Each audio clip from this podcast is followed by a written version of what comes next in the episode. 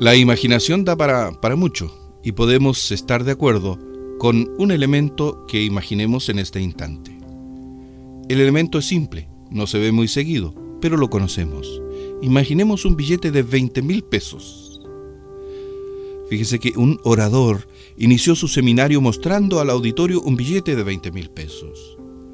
Dirigiéndose a los espectadores preguntó, ¿quién quiere este billete? Muchas manos se levantaron. Luego dijo, se lo voy a dar a alguno de ustedes, pero primero permítame hacer esto. Y lo hizo bolitas, dejándolo todo arrugado el billete de 20 mil pesos. Entonces Nuevo insistió, ¿quién todavía lo quiere? Las manos volvieron a levantarse. Bien dijo, ¿y si le hago esto? Y lo dejó caer al suelo y empezó a hollarlo contra la tierra con su zapato. Al recogerlo lo mostró al auditorio, así todo arrugado y sucio, y preguntó, ¿así todavía lo quieren? Las manos se mantuvieron arriba. Amigos, han aprendido una lección muy valiosa. No importa todo lo que haya hecho al billete.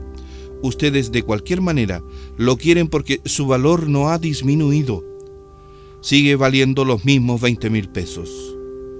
Muchas veces en nuestras vidas caemos, nos arrugamos o nos revolcamos en la tierra por las decisiones que tomamos y por las circunstancias que nos rodean. Llegamos a sentir que no valemos nada. Pero no importa lo que hayamos pasado, ni tampoco importa cuánto pueda ocurrirnos. Lo que nunca debemos perder es el valor que tenemos.